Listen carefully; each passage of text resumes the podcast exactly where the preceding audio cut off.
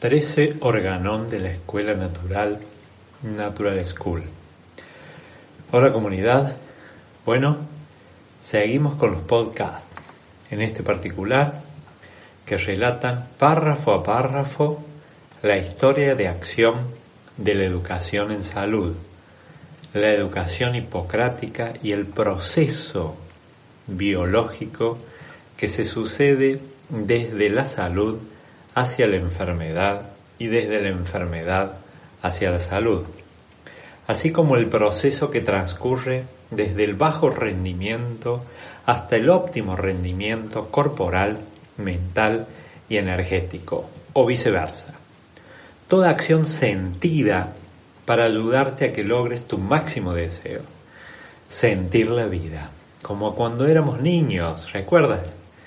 Y que nunca debimos olvidar. Entonces, toma el poder de tu vida para educarte y así conseguir tu bienestar como estilo de vida. Párrafo 13.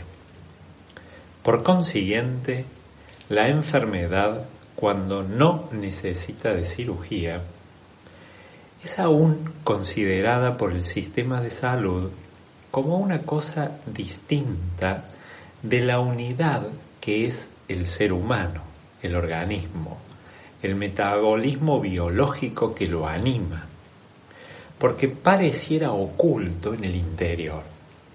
Y por más sutil que se lo considere, es un absurdo el considerar una parte en lugar de la totalidad, y que predomina desde 1910 cuando la salud se medicalizó bajo el diagnóstico de síntomas en lugar de diagnosticar desde el origen de la enfermedad.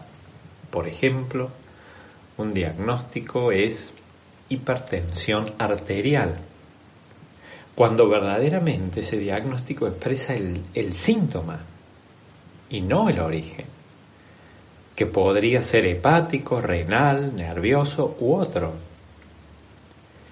Y si bien la cirugía no cura el origen, retira la consecuencia y casi siempre es bien necesaria ante la expresión aguda de alguna enfermedad.